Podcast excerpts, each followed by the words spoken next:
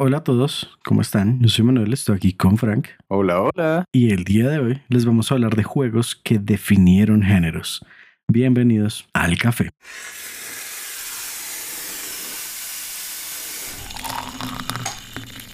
Bueno, creo que es fácil poder empezar el día de hoy por algo que definió tanto un género que prácticamente le dio nombre. Ok.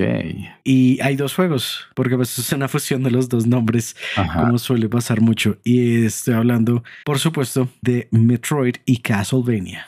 Bueno, ahí hay algo bastante interesante y es el caso del nombre del Metroidvania, ¿no? Porque lo entiendo de Metroid, como, y claramente sé que tú también, mano, como que son estos, o sea, explicando Metroidvania es básicamente este estilo de creación de niveles en los que pues son mapas extensos con distintas áreas en las que vas a tener que regresar más adelante, ¿no? Básicamente sería eso.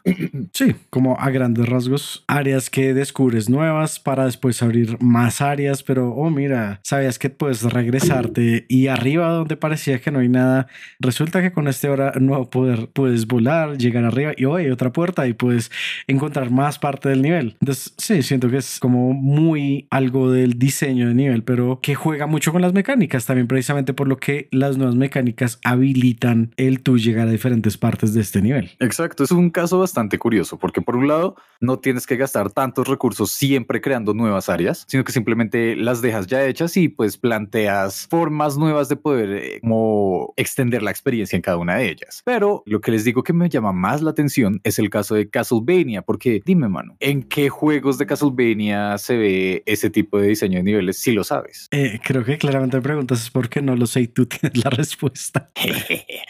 Exacto. Lo que pasa es que se les llama, se les llama Metroidvania, ¿no? Pero Castlevania, si ustedes llegan a jugar el primero o el segundo o el tercero o el cuarto, creo que hasta el quinto, todos son simplemente plataformeros que son directos, mucho en estilo arcade, como que tú pasas un nivel, sigues al siguiente, ta, ta, ta, ta, ta, así todo el tiempo. Pero ahí es donde podemos ver lo impresionante del juego que básicamente los tiene ahora como esta franquicia, ¿cómo se le podría decir? Memorable, legendaria de los videojuegos, sí. que fue pues Symphony of the Night. Ese fue realmente el primero de los Castlevanias que empezó a manejar este estilo que luego se utilizó más en, en los que aparecieron también DS y todo esto. Pero pues antes de eso, básicamente la única franquicia que había en realidad como utilizado bien ese modelo había sido Metroid. Pero imagínate crear un juego tan bueno. Dicen como que no nos importa, es un único juego hasta ahora que lo ha hecho bien de toda la franquicia, pero de ahora en adelante le vamos a llamar Metroidvania por eso. Y es como que sentó su precedente. Es como tú lo hiciste, pero ahora nosotros vamos a coger tus herramientas y vamos a sentar el precedente del que ahora todos se van a basar. Y entonces es nuestro trabajo porque tú me diste las herramientas y yo las estoy usando para hacer todo esto que ahora va a definir lo que es no un Metroid, un Metroidvania. Es muy bonito pensar en eso porque hay algo como creador de contenido, siento que suele suceder, al menos en mi caso, y es que uno dice como, bueno, ¿qué es lo nuevo que yo debo hacer? Como ya todo existe, ¿qué más me puedo inventar? Y por casos como este, y sé que han salido libros y al respecto, pero no lo recuerdo, es como no importa, no se trata de crear algo completamente nuevo, sino tal vez buscarle una nueva cosa a algo que ya existe, porque ya todo existe. Sí, porque de hecho, acordándome, no me acuerdo si era en YouTube o donde, alguien comentando como, mira, la mayoría de ideas ya están. Sí. Y tú puedes, en especial, digamos, con cosas como libros y películas, puedes reducir las ideas a cosas básicas que van a ser todas muy similares, sin estimarle que todas las historias se definen como en 12 que ya fueron escritas por los griegos y básicamente sí, todo está, pero lo que realmente importa es cómo la ejecución y cómo lo hagas. Y gracias a esta ejecución es como realmente está la variedad, porque la ejecución es como, mira, mis manos van a hacer este juego diferente a las tuyas y el que dirige va a dirigirlo diferente y el que hace el sonido va a hacerlo diferente. Entonces también no es solo como así, ah, es que solamente el director es diferente, sino incluso si tú intentas hacer el mismo juego dos veces, te va a salir diferente, porque siempre la ejecución va a ser diferente y la idea es aprovechar de que esa ejecución va a salir diferente para que tú, como uses lo que tú conoces en esa ejecución para hacerla lo más única posible. Sí, pues y ahí es donde uno tiene que recordar que por más cliché que sea, no se trata del destino, sino de la aventura, del viaje. Los amigos que hicimos en el camino.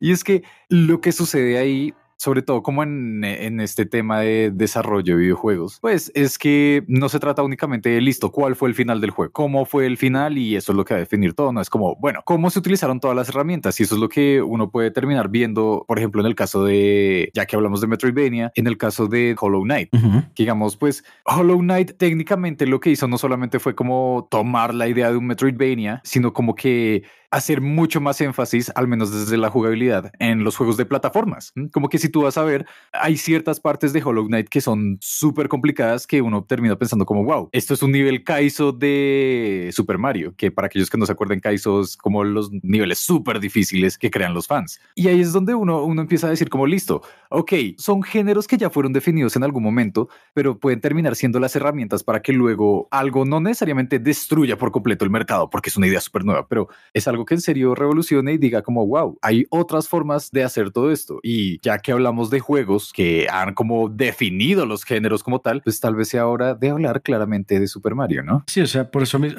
es que en el mismo ejemplo que dimos ahorita es como, ah, sí, los juegos plataformeros normales como Mario, es como, pues claramente porque pues, es Mario y Básicamente, ellos fueron los que repartieron la gran idea de un plataformero. No estoy seguro, pero creía que no fueron los primeros, no fueron los últimos, no son incluso los que lo hayan hecho más veces, quisiera creer, pero tienen su fórmula muy bien hecha, muy bien moldeada para que tú cojas un Mario y sepas que es un Mario, incluso si Mario no está ahí. Es que hay algo muy como destacable de cada uno de esos juegos, de esas experiencias, y es que con cada nuevo título de Mario, lo que intentan hacer es como que sea amigable para cualquier iniciante, ¿no? Menos claramente Super Mario 2. Eso, eso. Eh, para aquellos que no sepan, Super Mario 2 no es real. Fue un juego que dijeron como no lo podemos vender acá como el juego original, que es como era como que Doki Doki Panic, algo así. Pero bueno, entonces eso es lo que sucede con los juegos de Super Mario, como que, hey, listo, alguien que nunca haya tocado una consola en su vida tiene que aprender y le debe quedar fácil jugar esta cosa. Y por eso, digamos, siento que es la razón por la que no solamente los plataformeros son como trabajados a partir de lo que creó Super Mario, lo que ya ha plantado como hace Super Mario, sino también otros géneros que sería, por ejemplo, no sé si se podría contar así, porque hay muchas divisiones, pero básicamente los más importantes de los que pienso ahorita sería los Collectathon y los plataformeros en 3D. Claramente con Super Mario 64. Sí, y hay algo súper curioso, que es una historia que quiero decir porque justo me acordé en especial con Mario y esta facilidad de, de, que tú cuando coges Mario pues vas a saber qué hacer. Y es antes de que iniciara la pandemia cuando yo estaba en Canadá, estamos justo en época de invierno, estaba haciendo full nieve afuera y me acuerdo llegué de la universidad tarde porque allá uno salía de clase a las 9 de la noche y llegaba a la casa como a las 10, 11. Sí, porque también el, el transporte allá es un poquito más eficaz, pero bueno, independientemente de eso, llegué, yo me estaba quedando en un Airbnb, en una habitación y pues la dueña vivía en la casa. Entonces pues yo simplemente estaba rentando la habitación normal y me encontraba seguido con la dueña. Esa noche me acuerdo mucho, estaba la dueña con una amiga. La dueña yo creo tendría por unos 40, 50 y la amiga por el estilo de edad, pero yo estaba entrando y subiendo las escaleras a donde estaban las habitaciones y estaba esta señora en sus 50 con su amiga en sus otros 50, ambas en pijama completa con un NES clásico jugando Mario en un televisor de los de barriguita y yo como wow, yo quiero eso cuando está esa edad, de que en serio como tener la facilidad de, de que mira, quiero acordarme de lo que hice hace tanto tiempo y poner un Mario y lo cojo como si fuera nada y lo jugamos como si fuera esas épocas antiguas. No sé, se me hizo tan bonito. Sí quiero, sí, sí, sí quiero. ¡Qué tierno! No puedo. ah. Eso es algo que me llama mucho la atención, sobre todo con estos juegos que son como tan importantes en la historia, a fin de cuentas, ¿no? Que es como no solamente definen los géneros, definen cómo van a ser los juegos en esa temporada y de ahí en adelante, sino que en muchos casos terminaron siendo como checkpoints de la vida de muchas personas. wow. No sé, en mi caso, ahorita no se me viene a la mente ningún otro juego que pueda ser así en específico, aunque siento que en el Nintendo 64 hubo muchos casos similares por ejemplo, en el caso de Mario Kart, por ejemplo. Mm, el juego que rompió amistades, supuestamente. No, eso sería Mario Party. También. Eh, Mario Kart es chévere porque era esta experiencia de, bueno, vamos a hacer carreras, pero no tiene que ser ningún conocimiento realmente técnico. Simplemente desde que se pasa a acelerar y frenar en lo posible y lanzar podercitos, ya con eso basta. Y lo intentaron replicar muchos otros juegos de en adelante, ¿no? Como por alguna razón recordé Toy Story Racer. No sé si alguien aquí lo ha jugado. Sabes que yo incluso recordé un juego que salió para Play 1, Ajá. que era South Park Racing. Y estoy seguro que nadie lo debe haber jugado porque era, yo no conocía a nadie que lo hubiera jugado ahora. Y dudo que ahorita también encuentre alguien que lo haya jugado. Pero era muy bizarro. Que tenía, ¿cómo, cómo funcionaba también? Había- ¿Era Mario Kart y ya o...? Era básicamente eso, pero pues eran los escenarios en South Park. Y los poderes eran súper raros. Era, yo nunca entendí los poderes porque como que las imágenes no te decían mucho de cómo funcionaban. Ok. Entonces, básicamente tú usabas los poderes como a ver qué pasa porque no tenías ni idea de qué estabas haciendo o qué iba a ser lo que tenías. Y había un poder súper curioso que era como Hypnovision, una cosa así, que lo que hacía era que lo activabas y en la pantalla de, pues, de la otra persona, si estás jugando a dos, se empezaba a poner súper trippy, a pasar colores y hazte, hazte cuenta el 360 no scope, cuando empiezan a pasar colores por la pantalla y parecer letreros, así, pero como un poder. Uh. Simplemente para distraer y que se viera menos de la pista. Curioso, curioso. Wow. No sé si quiero jugarlo, no. Porque también esos pseudo juegos de carreras que intentaban copiarse a Mario Kart, como que o salían muy bien o salían pésimo. Sí, Como- no había punto medio. Y siento que uno de los que mejor salieron fue Crash Team Racing. Es claramente Crash Team Racing. Sí. Como, Pues incluso hoy en día todavía hay algo de escena pro de Crash Team Racing. sobre todo Y con el remake. Los dos, usan los dos, usan el remake y usan el original. Wow. Porque si no estoy mal, usan el original en un emulador que los Ujú. permite correr online. Oh, qué bonito. Sí, sí, sí, sí quiero. Gracias. Pero pues es este template, este, Como- esta forma que le dio Mario Kart a ese tipo de juegos, Ajá. pues que todos intentaron co- copiar ideas. Y digamos que la- lo, que lo que pasó en The South Park claramente es como una de las fallas que hubo en ese proceso, que era como, sí, tienes las pistas que se ven bien, están basadas en cosas que gente conoce, pero como estás intentando aplicar lo de tu mundo, tu universo que es South Park a esto, no todo se va a traducir bien. En el caso que dije los poderes. Sí. Pero como lo tradujeron cuando fue en Crash Team Racing, que incluso no fue solamente como usando lo que ya había, sino agregando una que otra cosita que de pronto apareció en un nivel, pero que tenía sentido en Crash Team Racing, funcionó muy bien. Porque digamos, el poder este que es lanzar una bomba rodando, eso aparecía como en un nivel que era cuando había un barco pirata. Sí, sí. Y ya, y no aparecía en ningún otro lado, pero lo pusieron en Team Racing y tenía todo el sentido tener el poder para usarlo. Ay, qué bonito.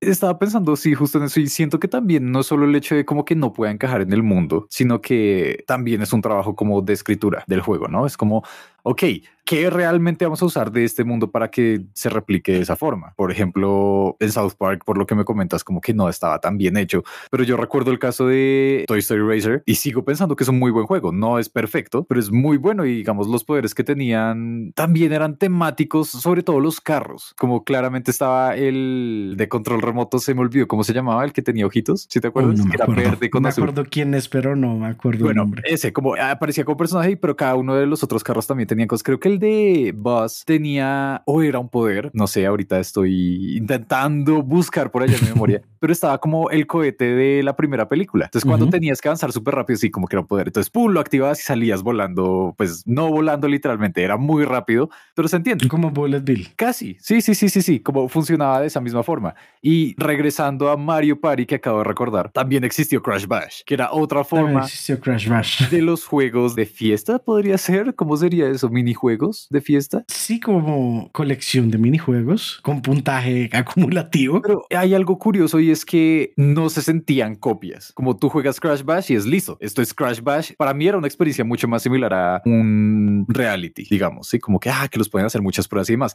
Mientras que Mario Party, pues tenía toda esta estética de juego de mesa, de minijuegos como distintos. Entonces, cada uno tenía algo muy bonito y tristemente siento que ambos pudieron haber definido los géneros. Claramente salieron más juegos más adelante que intentaron copiarse, pero necesito ver más de eso. Como no he vuelto a ver un juego de esos o al menos uno bueno en mucho. Sí, digamos que yo entré muy tarde a ese tipo de juegos y la mayoría de lo que escuchaba era la gente hablar y nadie nunca me invitó a jugar Mario Party, sino hasta hace relativamente poco. ¿Estás bien? Y, y realmente nunca he visto ni he tenido en mis manos un Crash Bash. Entonces tampoco tengo mucha idea de Crash Bash. Vamos a hacer plan de Crash Bash. Acá lo aviso en este episodio. Vamos a hacer plan de Crash Bash. Consíguete un televisorcito viejo, un, ¿cómo es que llaman? Son CTR, CRT, no sí, sé. Sí, sí, y, y, de una y conectamos el play y lo jugamos. Eso es, uff. Bueno, también consíguete rol porque no tengo, pero lo Ay, sí, no sé, como que siento que esos eran muy buenos, que a pesar de que hayan definido géneros, como que fue muy difícil para el mercado adaptarse también a lo que estaba ahí,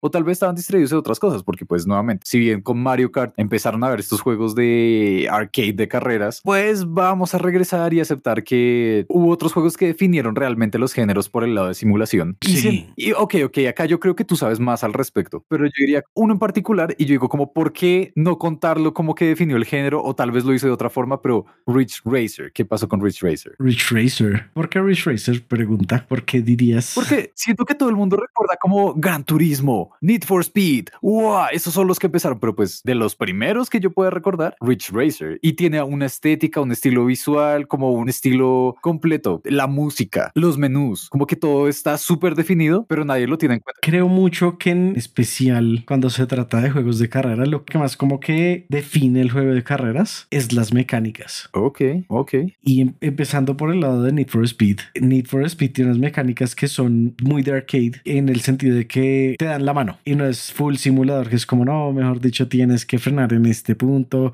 okay. a esta fuerza, hasta tal punto, como lo es Gran Turismo, que Gran Turismo es muy simulador y como que el Need for Speed original estuvo en ese punto de balance en el que se sentía un poquito difícil, pero no se sentía como un simulador. Es, es como un punto raro de explicar, pero sí es este punto perfecto para que corriera Need for Speed, que suena gracioso, sí. Ok. Y pues básicamente también es la idea que Need for Speed nos dio esto como de no, mira, hay algo muy importante en los juegos de carreras y es la sensación de velocidad. Entonces, cosas que empezó a aplicar en Need for Speed era como no, entonces vamos a aplicar un filtro mientras el carro está andando más rápido para que la imagen se ponga borrosa. Entonces así tú sientes que estás yendo más rápido o acercamos la cámara, o mejor dicho, estos trucos que no empezaron, digamos, como tal en Need for Speed, pero Need for Speed sí les dio como en el punto y los agregó de tal forma que funcionaron súper bien, como en serio súper como súper cohesiva la experiencia usando varias cosas que se sentían como mucho para manejar para otros juegos. Ya otra vez volviendo al caso de Gran Turismo, que es como el otro lado de, de los juegos de carrera, que ya es, ok, esto es más realista y demás. Ellos, si no estoy mal, usaron como computadores clásicos metidos en un carro con sensores de estos. Imagínate la época cuando salió el, el Gran Turismo original, los Sí. sensores gigantescos dentro de un carro para medir más o menos cómo se comportaba e intentar traducirlo a un juego. Wow, wow. Nunca se me habría ocurrido, como, no sé, no sé, lo entiendo para hoy en día que aún hay más juegos de carreras que están intentando conseguir como esas experiencias y demás, pero para esas épocas, ¿y qué tan útiles serían los datos de esos computadores de esas épocas? Que wow. Pues serían lo suficientemente útiles porque les sirvió para que el juego se sintiera más como un simulador. Y, y algo que encantó mucho de Gran Turismo para los que realmente estaban buscando algo de ese estilo era eso de que, oh mira, importa dónde frene, importa dónde acelere en las curvas, importan varias cosas, o sea, no solamente es como freno, acelero y giro y ya y más o menos puedo sentir por dónde va la cosa. Mm. En Gran Turismo era como, ok, tengo que tener un poquito de conocimiento más o menos de cómo voy a hacer esto para que salga bien. O sea, puede ser que sí, tome la curva bien el carro, pero no es como, no va a tener como su punto óptimo así como en la vida real, como lo tiene en Gran Turismo. Y pues claramente sí están las diferencias de los computadores de esa época a los de ahorita, porque por algo todavía refinan con cada versión como todo este tema, pero sí, sí ayudó bastante a que el juego se sintiera pues como un simulador para la gente que buscaba eso. Quiero aclarar aquí ante todos que acabo de tener una revelación y ya entiendo por qué me iba tan mal en esos juegos cuando estaba muy chiquito. es, es algo que creo que lo alcancé a decir en uno de los primeros episodios cuando justo estaba jugando Forza, ¿no? Forza Horizon. Ujú. Y es como, claro, es una experiencia completamente distinta cuando uno ya sabe o ha manejado en la vida real. Y yo sí era como, ¿por qué? Como, ¿qui- ¿A quién le parece interesante estos juegos cuando yo voy a dar la vuelta en la curva y siempre me estrello? Y aún si utilizo derrapes, que es como lo más técnico que uno va a encontrar en un juego de arcade, de, de carreras de arcade. No sirve y me sigo estrellando, doy vueltas, se descontrola el carro y estoy como, ah, cierto, es que los carros en la vida real no funcionan así. ¡Wow! Pero eh, eso a la vez me recuerda al meme pasta, digámosle, de no sé si viste alguna vez como un tipo en Twitter, Twitter, que básicamente lo que él decía es como que, ay, esa gente que juega videojuegos, como que les pasa, como para que juegan fútbol americano, carreras, como que porque no van y lo hacen en la vida real. Y mucha gente se empezó a burlar. Era como, claro, de eh. una, voy a pelear contra un dinosaurio y rescatar a una princesa esta tarde, de una. como que y me pongo a pensar y no, como no quiero intentar practicar esas cosas en la vida real. Estoy más contento jugándolo en Forza o en Gran Turismo. Sí, como sí, amigos, vamos a robar un banco. Literal. Bueno, wow, me acabo de antojar de jugar Payday como mucho. Wow. Sobre todo ahora que va a salir el 3, ténganlo en cuenta. Pero bueno, digamos, esos son casos bastante peculiares y que uno dice como sí, no sé, no hay forma de traducir esa experiencia en la vida real por más que se intente. Que lo más similar sería que como paintball, como este otro que es también laser tag, pero pues no siento que repliquen y no siento que esté bien siquiera intentar replicarlo en la vida real, que pues de ahí surgieron unos de los géneros más exitosos diría yo, de los videojuegos, que pues están los de disparos, ¿no? Sí, crear los más exitosos, pero mm, no sé, hoy en día, especialmente con todos los Battle Royale que hay, posiblemente sí, sí sea cierto. Pero digamos, antes de Fortnite, seamos sinceros, también se busca una experiencia más o menos real para los disparos, ¿no? Porque, pues, cuando hablamos de juegos de disparos, ¿cuáles definieron el género en realidad? ¿Tú cuáles dirías? Yo diría de uno que, que es, digamos que el primero que me acuerdo. Ajá. Y no tanto como el que más recuerdo, sino no, el primero que vino a mi memoria cuando supe que eran los juegos de disparos y era Medal of Honor. Uh, ok, que Muy en la época del Play 1, me acuerdo mucho porque yo no tenía el juego, un primo lo tenía cuando iba a su casa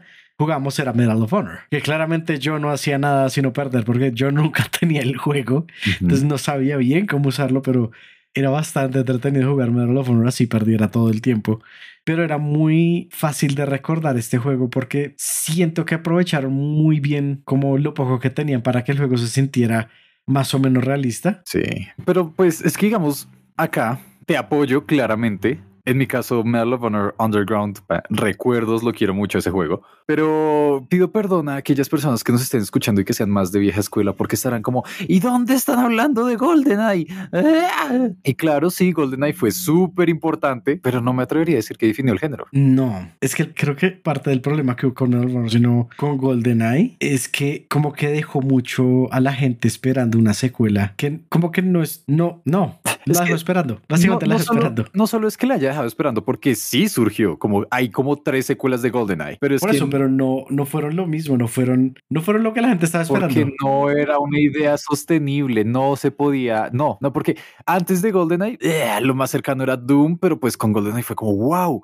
la pistola se puede mover hacia arriba y hacia abajo y hacia distintos lugares, sí, pero pues ya empezamos a ver que no sirven a mantener ese estilo y cosas como Medal of Honor dicen como, bueno, vamos a intentar algo un poco más técnico, justo como en esa idea, ah, bueno, Gran Turismo también se fue a lo técnico, bueno, algo similar pudo haber pasado con Medal of Honor y básicamente quien cementó lo que conocemos ahora de disparos, que básicamente es la base de Apex, de Overwatch, de cualquiera que se les pueda ocurrir hoy en día menos Fortnite.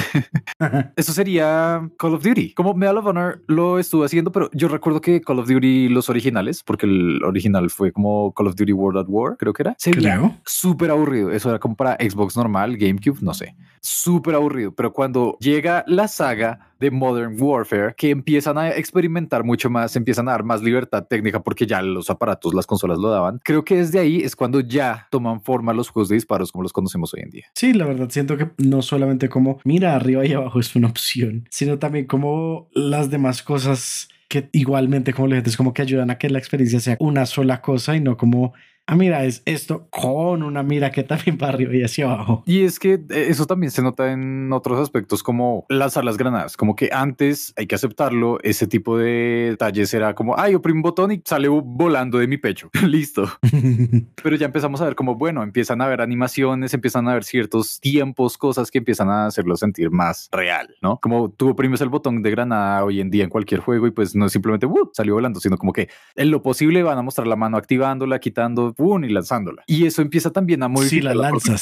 sí, es, uh, ah, y bueno, hay otro detalle que me atrevería a decir que si bien definieron el género Call of Duty, yo diría que es mucho mejor hoy en día. Iba a decir Bioshock, por alguna razón Bioshock se me metió a la mente. No, pero Battlefield. Battlefield siento que con lo que estuvieron haciendo con Battlefield 1 y demás, como wow, está súper bien hecho. Intentaron otra vez copiarse, pero no, ya, eh, es difícil renovar o revitalizar géneros a la forma en que se hacían. No sé, ¿tú qué opinas? Bueno, yo quiero poner un ejemplo antes de irnos a pausa, que no es precisamente en los first person shooters, pero es un ejemplo que hace poquito se vio con el lanzamiento del nuevo Saints Row. Y lo digo porque sí, Grande Auto fue un juego que definió ese tipo de juegos y Saints Row pues siempre vimos que lo intentó copiar.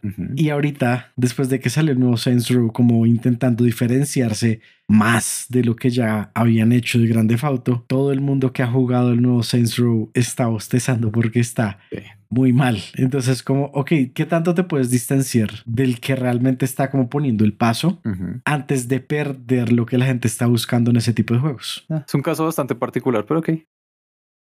Ok, bueno, voy a explicar por qué dije que era un caso en específico, ¿no? Y es que este Saints Row se supone que es un remake del original y el original de por sí como que eh, tenía muchos problemas. Y el primero de todos era intentar ser un grande Auto. Como que Saints Row consiguió su personalidad fue a partir del 3 y se suponía que aquí en adelante iban a meterle más fuerza a eso, ¿no? Como que ya no van a intentar ser tan serios como un grande Auto, hacer tanta crítica, no es simplemente locura extrema. Para aquellos que no lo sepan, básicamente la historia del 3 o del 4 de esos es como, ah, bueno, tú eras el líder de una pandilla, ahora eres el presidente del mundo. Y no solo eres el presidente del mundo, vas a tener que pelear contra aliens. Y en el DLC vas a tener que ir hasta el infierno y salvar a la gente de Santa Claus porque tienes que salvar la Navidad. Como, sí, esa se está volviendo la esencia de Saints Row. Pero cuando intentan regresar al primero, volver a darle forma, pero mantener las cosas que lo hicieron como el primero, pues claramente va a ser súper aburrido porque por si no había nada con qué trabajar. o al menos esa es la explicación que les doy. Ok, dándoles algo de, no sé, posibilidades a que, ok, hicieron lo que pudieron con lo que tenían. Sí, en parte, y el hecho de como, ¿para qué lo hicieron? Como... Sí, eso sí tiene mucho más sentido. Es como, el juego no tenía forma y quisieron remasterizarlo. Es como... Hmm. Además, hay algo en particular que si tuviéramos que hablar de juegos que fuesen como Saints Row, podría estar, por ejemplo, Sunset Overdrive, que siento que nos estamos empezando a ir por una onda bastante menos conocida. Así que para aquellos que no sepan, Saints Row salió más o menos para Xbox 360. Sunset Overdrive fue un exclusivo temporal de Xbox One, si no estoy mal, que tenía un detalle en particular que era como que, wow, esto es lo que lo va a vender. ¿Qué crees que sea, mano? No sé, estaba pensando en un gancho que te atrae las cosas, pero me acordé que eso es otro juego. Sí. Es Just Cause. Pero va como en esa onda, era como la locura y no solamente la locura, sino que también era un juego desarrollado por Insomniac, ¿no? Que, wow, Insomniac crearon esta vida y la otra, Spyro, Ratchet Clank, demás, demás, demás, demás. Resistance, para aquellos que lo llegaron a jugar. Y hoy en día, pues, Spider-Man de Play, que ahora también está en computador. Pero, digamos, este era uno de esos juegos que iba como en esa onda de como que, ok, es un shooter, aventura, locuras por todo lado. Pero nuevamente, como que no tenía en realidad como un, una personalidad tan definida, no, también fue un asunto como de, pues, volverlo exclusivo y pensar que eso sobreviviría, pues no. Pero siento que es importante entonces regresar a preguntarnos, bueno, ¿quiénes realmente pudieron definir el género de aventuras con disparos? Me acabas primero que nada de abrir la mente y recordar que yo jugué Resistance y no me acordaba ni cinco que yo había jugado Resistance en algún momento, ni me acordaba de la existencia de Resistance. Y hasta ahorita me acuerdo que existió y que lo jugué y me encantaba. What? Ok, ok, ok. Bueno, ¿qué acaba de pasar? ¿Cómo fue eso? Como dinos qué, qué tal, qué tantos traumas. No me acuerdo que lo disfruté mucho porque era como esto no tiene sentido, pero me encanta. Es como, ah, como no sé, haz de cuenta lo traté como un grande fauto de que no está haciendo nada, simplemente estoy chileando y creo que por eso no se me quedó en la cabeza, porque fue como just, just vibing, only, vibes, only vibes. Cool, pero triste, como, ¿sabes? Porque entonces también en parte significa que, pues no todos los juegos tienen que ser revolucionarios, ¿no? Pero deben aportar algo, como que debe haber algo ahí sucediendo. No, yo siento que eso fue full en mi parte. ¿Sí? Sí, fue el de mi parte. Oh, oh, ok. Oh, i- if you say so. Pero ah, igual siento que hay muchos juegos, sobre todo de esas épocas como de Play 3, de Xbox 360, que tampoco intentaron ser más de lo que ya daban. Ah, que es complicado, como que nuevamente siento como que los juegos no tienen por qué obligarse a ser demasiado súper revolucionarios y un montón de cosas. Sí, algo no tiene que ser súper trascendental para que la gente lo pueda disfrutar. Exacto, pero pues tampoco puede ser muy olvidable, como muy simple, supongo. Sí. Y ah, hay una franquicia que a mí me deja pensando porque a veces hace las cosas súper bien y otras veces es como, "Ah, yeah, tal vez no. Y sería Tomb Raider. Mm, yo, el Tomb Raider original, creo que lo jugué como por 5 o 10 minutos en el computador de una vecina cuando se metieron a robar a mi casa y, y estaban intentando distraerme de que había ladrones en mi casa. Ah, ok. Y yo tenía por unos 6 años. Oh. Ese es mi recuerdo de, del Tomb Raider original. Entonces probablemente no sea la mejor persona para hablar del Tomb Raider original. Ok, ok. Pues igual, no sé, siento que ah, esas fueron grandes épocas de los juegos, aquellas en las que tú no podías como caminar tranquilamente, sino que tenías que detenerte y empezar a como que a dar la vuelta hacia los lados mientras el personaje se movía todo chistoso. Ah, cierto. Ay, qué bonito. Bueno, sí se podía como que hacer que, pero pues ha tocado primero los dos botones al tiempo. Fue, fue una época. Y lo peor es que yo alcancé a jugar creo que el 2 o el 3 y unos cuantos más adelante, pero en todos pasaba algo y era como que listo, como que están las vibes, pero no hay nada más. Yo no sé la historia, no, simplemente es como que objetivo consigue lo que tienes que conseguir. Fin. Y ah, se supone que ese iba a ser el juego que iba por fin a darle forma a Indiana Jones en videojuegos, ¿no? Porque pues dato interesante, o al menos perspectiva personal, no hay juego bueno de Indiana Jones. El único juego bueno es el de Lego y ese no se vale porque es Lego, es- es trampa. Ya saben, si ven que es Lego es trampa. Es que los juegos de Lego siempre van a ser buenos, como que lo peor que pueden ser van a ser como disfrutables. No hay ju- juego de Lego malo. Y si lo hay, creo que no quiero conocerlo. Lo enterraron como hicieron con el juego de E IT. Ah, Pero digamos, e- es algo curioso porque, bueno, Tomb Raider como que existe, le dio forma a los juegos de aventuras técnicamente a algunos, pero eso no cogería realmente fuerza a mi parecer, sino hasta, bueno, con el remake es como, ah, no, Lara y esta historia super darks y ta, ta, ta, ta, ta, pero sobre todo con Uncharted, que no sé si lo has jugado, mano. Ay, va a ser sincero, va a ser 100% sincero. Compré la colección para Play 4. Sí, No ocupo la instalación para poderlo jugar. y ya. Y no lo he podido jugar porque no, no he tenido algo que quiera borrar de la memoria. Me pasa, sí. Pero ah, deberías, es como, "Uah". yo también. Yo sé porque, o sea, lo he visto y he escuchado el juego y todo me llama la atención, pero es como de... ay, y las memorias para Play 4 son caras y yo como... ah, Sí, no toca, toca es administrar, borrar temporalmente ciertas cosas. ah, Dios. Eh, Pero es que ah, yo, por ejemplo, nunca jugué Uncharted como en las consolas originales, como ni en Play 2 ni en Play 3. Una vez vi a un amigo jugarlo y no sabía que era Uncharted, como que luego que por fin los pude jugar también en esa colección que la conseguí para el Play, como wow, ese era el juego. Pero es muy bonito, es muy bonito y siento que el mejor halago que uno como jugador puede darle a un juego es decir que fue divertido. Como que no tiene que ser revolucionario, como les estábamos diciendo, pero con que sea divertido, ya tiene esta vida y la otra ganadas. Sí, sí, sí, sí. Totalmente de acuerdo. Y digamos que algo que también pasa con Uncharted, que digamos que sé un poco más al respecto de Uncharted es porque fue muchos ejemplos en clases que tuve. Ujú. Entonces era como, así es que digamos cómo se manejan los enemigos en Uncharted y ponían los videos de Uncharted. ¿Qué pasó también con, era, era Uncharted, era God of War y Mm. era Red Dead 2. Esos Ok. tres juegos los usaban como tantos ejemplos para tantas cosas. que son muy buenos. Y Ujú. justo dos de esos yo me atrevería a decir que definieron también su género. Como, bueno, por un lado Uncharted, porque me atrevo a decir que gracias a Uncharted tenemos cosas, no digo que sea bueno o malo, sino que las tenemos, como The Last of Us, como Ujú. Horizon Zero Dawn. Y por el Ujú. otro lado, con God of War, pues fue la época de ese tipo de hack and slash. Sí, sí, sí cuenta como Sí. hack and slash. Quería creer. Que pues ahí encontraríamos como en la parte edgy, Devil May Cry, luego como que Ratchet Clank intentaron serlo en algún momento, como y, y recuerdo un montón de juegos que ya ni siquiera los que lo crearon lo sabrán que existen, pero iban justo en esa onda de intentar copiarse a claramente God of War. Sí, sí, de hecho. Ay, tiempos aquellos, pero no sé, no sé, es que los juegos de aventura siempre van a ser un complique y sobre todo cuando como que se uniformizan tanto, como que hoy en día salió Assassin's Creed y de ahora en adelante, como todos los juegos de aventura quieren ser Assassin's Creed. Hasta Assassin's Creed quiere ser Assassin's Creed y no puede, tristemente. lo chistoso es que él, dijeron que el próximo que viene, no me acuerdo en qué época es, dijeron como no va a ser Irak en la época no sé dónde. Algo así. Dijeron que era como, no, este va a ser como Assassin's Creed, como el que se acuerdan. Literal dijeron eso en el comunicado cuando lo sacaron. O sea, cuando sacaron la información porque no salió el juego. Como, no, vamos a volver a nuestras raíces.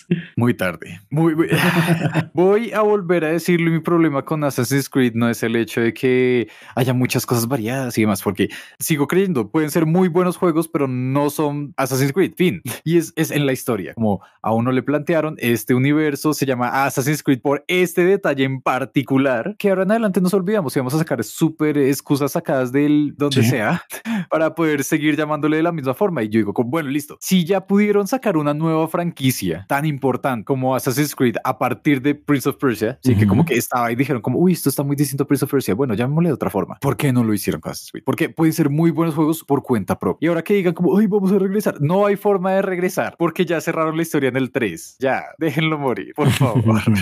ya, e, es que me gustaba mucho y siento que lo arruinaron. Pero bueno. Es que siento que hay cosas que pueden hacer que, mejor dicho, me ir al otro lado con este comentario. Pero es básicamente lo que hicieron en Star Wars con Rogue One. Siento que algo así es lo que podría hacer, que es como así, mira, cosas que estaban puestas allá donde las usaste en estos primeros juegos, eso pasó gracias a esta otra cosa. Entonces, esta otra cosa es lo que la historia que te vamos a presentar.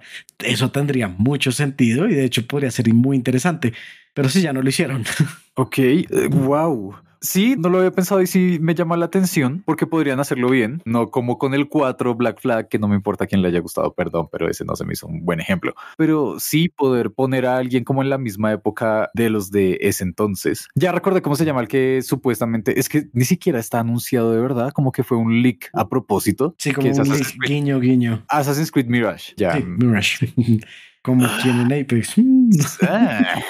Pero no sé, no sé, no sé, ya, ya dejémoslo morir, ya. Hay, hay muchas otras franquicias que sí se merecían continuar a pesar de que todo el tiempo tuvieron cosas en su contra y justos también definieron sus propios géneros técnicamente y sería la que estoy pensando, los que estoy pensando son Resident Evil y Silent Hill. Siento que siempre que hablamos de Silent Hill de acá me acuerdo en la neblina, es de lo que más me acuerdo. Sí. Ah. Pero bueno, es que hay algo muy curioso ahí. Y es que Resident Evil básicamente fue el que empezó a darle forma realmente a los juegos de survival horror, ¿no? De supervivencia y terror y demás. Porque la forma en que se manejaban las cámaras, a pesar de ser estáticas, el movimiento, el diseño de niveles, como la escasez de balas al tiempo que tenías como que administrar todo. Creería mucho que lo de las cámaras, ese tipo de cosas que empezaron como un bug y terminaron siendo features. Sí, sí. Porque sí, básicamente empezaron como no es que tenemos el problema de que nos toca cambiar las cámaras y van a ser estáticas, pero después fue como no, no es un problema, porque ahora podemos ocultar cosas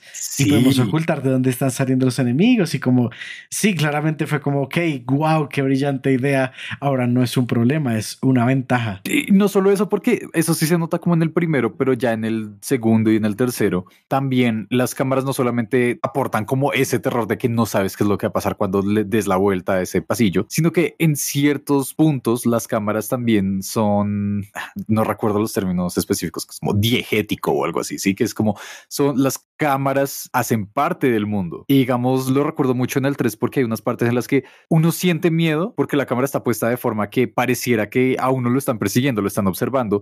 Y hasta hay una en la que es a través de una ventana. Luego te das cuenta que muy posiblemente esa era la perspectiva de Nemesis mientras te estaba persiguiendo, como mientras te estaba acechando. Y wow, como mis respetos a la gente de esa época con las ideas que salían. Ah, iba a decir a pesar, pero es como usando esas limitaciones. Wow. Es que convirtieron el a pesar en, un, en una ventaja, en serio. Era como, no, a pesar de no poderla cambiar, no, o sea, fue como, no la pueden cambiar y fue como, eso nos va a ayudar. Y lo hicieron para que los ayudara. Es como, compa, lo hicieron de tal forma, en serio, que no, en serio, le dieron la vuelta por completo. Pero bueno, digamos, justo por ese tipo de, experiencias, lo revolucionario que terminó siendo, ¿no? Muchos intentaron copiarse, dijeron como que este es el juego del momento, tal vez sea como el terror, tal vez sean las cámaras, el movimiento, demás, demás, demás, demás. Y me atrevería, es que estoy intentando pensar en juegos malos, pero es que ese es el, lo gracioso, porque si son juegos malos no los recordamos, fin. Como, ¿para qué vamos a perder el tiempo en eso? Pero nos acordamos cuando son tan malos que es chistoso. Capaz, sí. y sí suele suceder. Pero justo hay uno que intentó ser una copia. O sea, no intentó ser una copia. Se nota que fue que lo mandaron a hacer a forma de copia, pero el equipo desarrollador le tuvo como tanto cariño que terminó volviéndose también su propio género. No sé, como su propia definición, que sería el caso de Silent Hill. Que Silent Hill fue como, wow, esto está pasando. Konami dijo, necesitamos que saquen este juego así, copiense lo más que puedan. Necesitamos ese billete. Tas, tas, tas. Y el equipo que ahorita no recuerdo cómo es que llama, Team Silent, creo que eran ellos, le metieron mucho esfuerzo a eso. Por un lado, lo de la neblina para las limitaciones del juego, empezar a experimentar con, digamos, a diferencia de Resident Evil, que tú podías defenderte y la idea era como que, ah, a pesar de todo, seguir adelante, en Silent Hill todo está en tu contra, absolutamente todo está en tu contra. Ya no son como, uff, son zombies y tienes que sobrevivir. El mundo entero es un ente, básicamente. Entonces, ¿qué vas a hacer ahí? Como, como es un nuevo tipo de terror que era mucho más introspectivo a pesar de la acción. Que tristemente Konami dijo como, mmm, saben, ustedes son el equipo que más dinero nos trae y los que más odiamos, así que los vamos a echar y contratemos a más gente para que haga juegos malos con el mismo nombre. Hmm. Ahora que lo pienso, ¿por qué Ubisoft no pensó en eso? Bueno, ¿qué? me acuerdo más o menos una frase que va muy con eso, que me estoy dando cuenta y es, no me acuerdo exactamente cómo era, pero era más o menos como que con las limitaciones el arte crece más o que como que oh. con limitaciones la inspiración surge de manera más, más fuerte. Y pues justo nos estamos dando cuenta de eso, como, mira, entonces tener limitaciones porque no pueden mostrar todo el mapa, entonces, pum, pusieron neblina y lo convirtieron en un extra, en algo mejor para la experiencia. Ah, no pueden mover la cámara, entonces, pum, la pusieron de tal forma que no fuera una limitante, sino que antes va a hacer que esto se vea más aterrador. Entonces, como que eso es algo bastante admirable, la verdad, y bastante como para tener en cuenta que de pronto cuando vemos las limitaciones, de pronto hay una buena idea. Y reitero el hecho de cómo es lo que tú haces con el género, técnicamente lo que define su importancia, porque es que nuevamente para aquellos que sean vieja escuela y sepan más, pues van a decir como, pero ¿por qué están hablando de esos dos cuando el original es Alone in the Dark? Bueno, sí, claramente Alone in the Dark como que sentó las bases de lo que serían estos y de ahí en adelante, pero pues al menos el primer Alone in the Dark es más bien tierno, no estaba tan desarrollada la idea y luego intentaron colgarse de las modas que estaban sucediendo y Ah, eh, siento que por eso es que es complicado hablar acerca de juegos que realmente definieron los géneros, porque son juegos que hay que aprender de ellos, pero también hay que aprender a no copiarse, como hay que saber como, bueno, qué lo hizo bueno y qué de eso puedo traer para yo también ofrecer una experiencia nueva. Sí, y básicamente es como no copiarse de eso y ya, sino ver qué de eso me sirve para copiarme. O sea, ya saben que la copia es el mayor signo de halago, no sé cómo. De halago, sí, de admiración pues por algo lo dicen, porque pues claramente no es como copiarse directamente, pero sí como aprender y, tomarlo como más bien como punto de, de, arranque. Pero es muy difícil, hay que aceptarlo, es súper difícil. Pero es curioso porque muchos de estos juegos que estamos hablando ni siquiera son de primeras generaciones de consolas, son justamente como de Play 1, ¿no? Sí, Ajá, por favor, dime cuál piensas. Bueno, ya. Cuando había más limitaciones, pero ya que hablamos de Play 1 ¿Sí? y hay algo de Play 1 ¿Sí? que definió mucho, mucho, mucho la Tony Hawk. Gracias, sí, lo estaba esperando. Sí, gracias. Qué bonito. Sí, cuando salió Tony Hawk, ¿cuánto tiempo duró antes de que alguien hablara de otro juego que fuera de patinetas? No solamente eso, sino que la industria se dio cuenta de que podían hacer juegos de deportes. Entonces, deportes diferentes que no fueran fútbol, básquetbol y ajá. Sí, porque es que fue como Tony Hawk's Pro Skater es el juego y nadie le llama completo, le llaman Tony Hawk, le llaman por el personaje. Y me acuerdo que en esa época empezaron a surgir cosas como Dave Mira BMX Freestyle, Así creo que se llamaba. Colin McRae Dirt, que sí, sí es un buen juego, pero no definió el género. Y ah, es, chistoso. Y no solo eso, sino que también hubo otros. Justo acá, desde acá donde estoy sentado, estoy viendo una de las copias porque por alguna razón tengo ese juego ahí, que es como Extreme. Sí, creo que ahí dice Extreme, pero es gracioso porque como que Extreme, pero la E es un 3 porque supuestamente ya existieron otros dos juegos antes de ese. Y entonces era una mezcla de patineta y bicicleta y scooter somehow. Me imagino que el segundo no se llamaba Extreme, sino era Do Extreme. Wow, sí es de esas épocas. Me lo imagino completamente que sí. sí o sea, en serio, no hay otra opción para cómo se puede haber llamado. Pero ah, ahí es donde también hay que pensar como, bueno, ¿qué tanto eso se mantiene hoy en día? A pesar de que haya salido el remake que está buenísimo, ¿qué tanto mercado hay para ese tipo de juegos hoy en día? Siento que es mucho menos, porque siento que parte de, la época en la que salió eh, Tony Hawk Pro Skater era la época donde, no sé, lo de skate estaba como muy, muy, muy en el ojo público. Fair enough, pero... Sí, no sé. Ahí es donde uno empieza a ver que también eso intenta revitalizarse a partir de, la escena independiente, porque justo en estos días salió, ¿cómo se llama? ¿Cómo se llama? Roller Drone, que creo que se llama, porque iba a decir Videodrome. No, es algo drone, algo drone. Iba a decir Videodrome, pero no, esa es una película que les va a dejar traumas.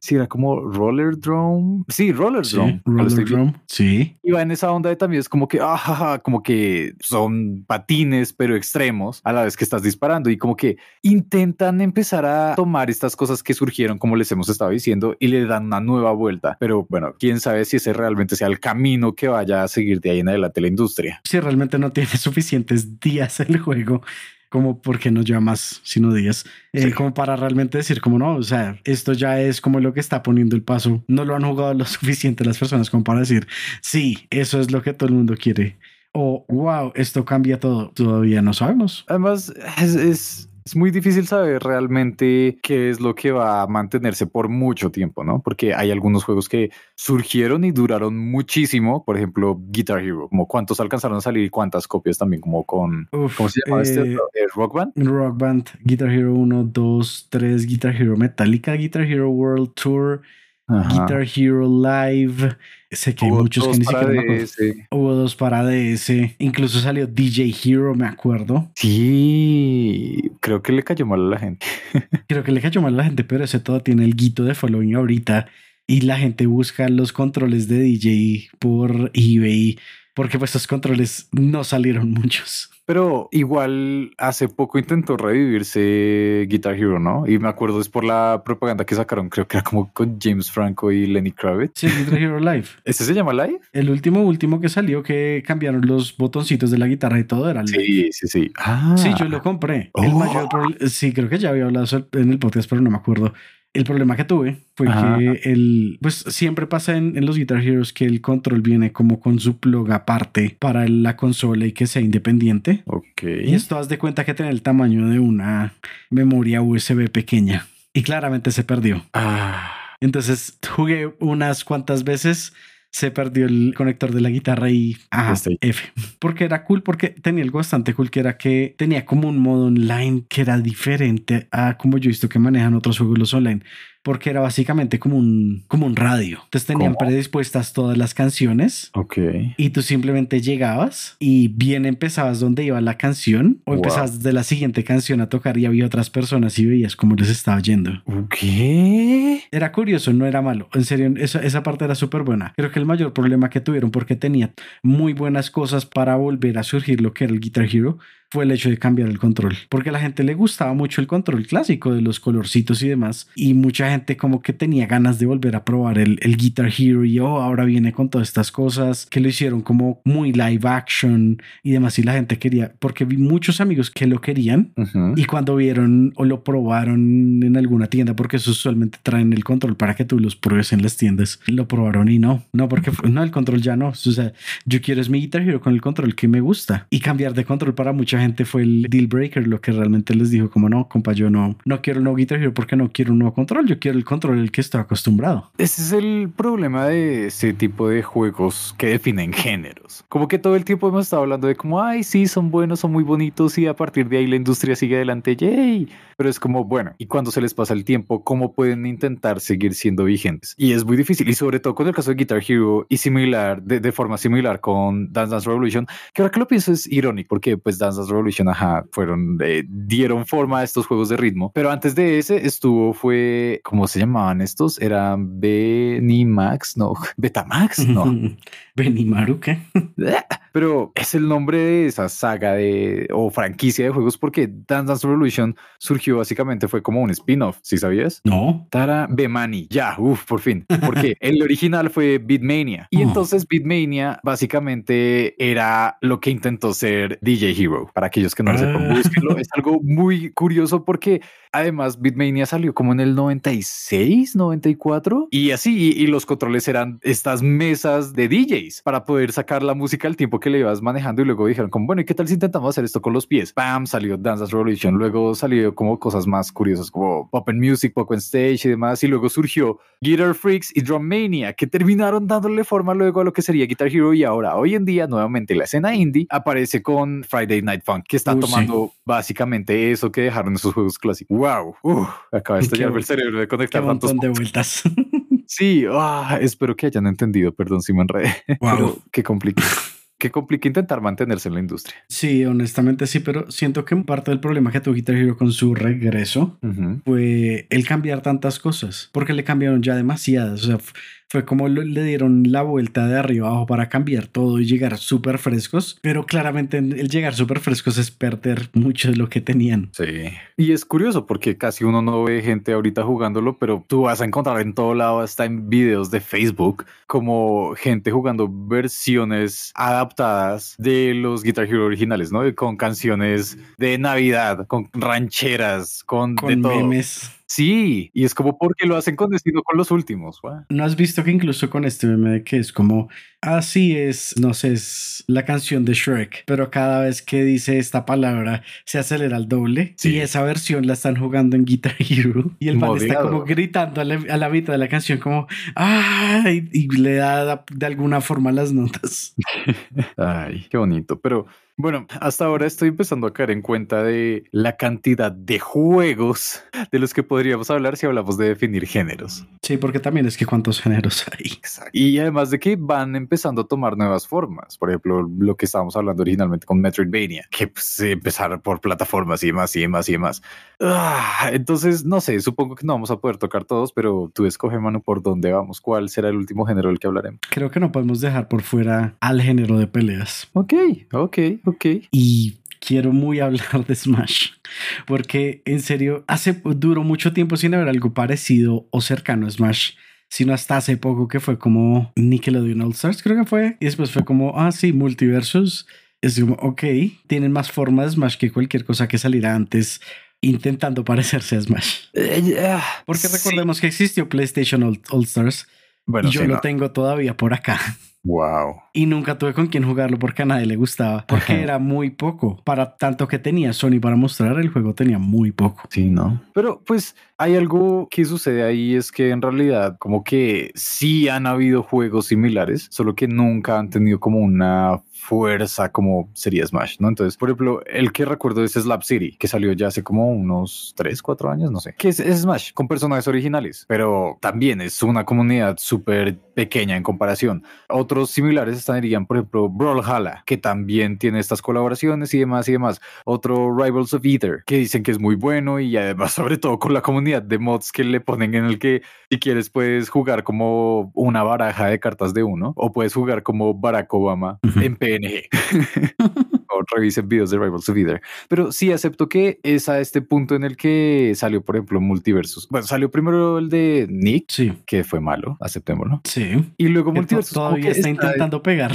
y la cosa es que hay muchos que estaban intentando era simplemente copiar lo que ya había hecho Smash, al punto que, y eso se nota con el de Nick, que uno puede decir, ah, tal personaje es la copia de tal otro Smash. Muy literal, me acuerdo tanto que no pasó como sino como una semana de que salió eh, Nick All Stars y eran como los videos como, oh, miren, este se parece a Ganondorf en este movimiento porque lo sé Eh, prácticamente igual y los movimientos son casi los mismos, o sea, casi, casi con tijera copiaditos. Exacto, y, y es algo que se había visto en Slap City, que fue el juego anterior a los desarrolladores de Nickel Stars. Pero en Multiversus es donde siento que ya está empezando a justo a experimentarse y decir como listo, podemos tener personajes con movimientos que se sienten propios, que no se sienten copia de este anterior, que siempre ha sido algo súper difícil, no solamente con Smash, claro, Smash definió este género de como Battle Arena, creo que es eso. Sí. Pero pues con juegos clásicos de peleas como Street Fighter, luego lo que le daría más forma en The King of Fighters, y luego con muchísimos más clásicos como está Guilty Gear, está The Last Blade, está Samurai Showdown, pa, pa, pa, pa, pa, que todos son muy buenos. Pero si tuviéramos que escoger de todos esos cuál definió los juegos de pelea al punto que es una estructura que se sigue manejando hoy en día, ¿cuál sería, mano? Creo que es imposible dejar por fuera Street Fighter. Sí. Es imposible porque a veces tantas cosas que trajo Street Fighter y no digamos que trajo, sino que trajo y pulió, llamémosle. Porque fue como, miren, así es como se siente algo que tiene más forma. Además de que les recuerdo, hablando de limitaciones y demás, que técnicamente los combos surgieron fue por Street Fighter 2 y porque tenía un error, porque Sí. no tenían que hacer movimientos tan rápidos, pero ese error permitía que se conectaran y el resto es historia. Literal.